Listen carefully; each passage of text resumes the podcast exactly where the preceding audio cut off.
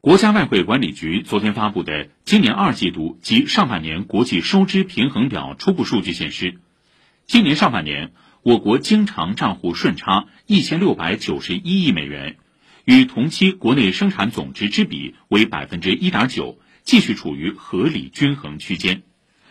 昨天，我国在酒泉卫星发射中心运用长征二号 F 运载火箭，成功发射一型可重复使用的试验航天器。这是长征二号 F 运载火箭第十八次执行发射任务。试验航天器将在轨运行一段时间后返回国内预定着陆场，期间将按计划开展可重复使用和在轨服务技术验证，为和平利用太空提供技术支撑。国务院拟于八月下旬组织开展第九次大督查，对山西、内蒙古、黑龙江、上海、江苏、浙江等地进行实地督查。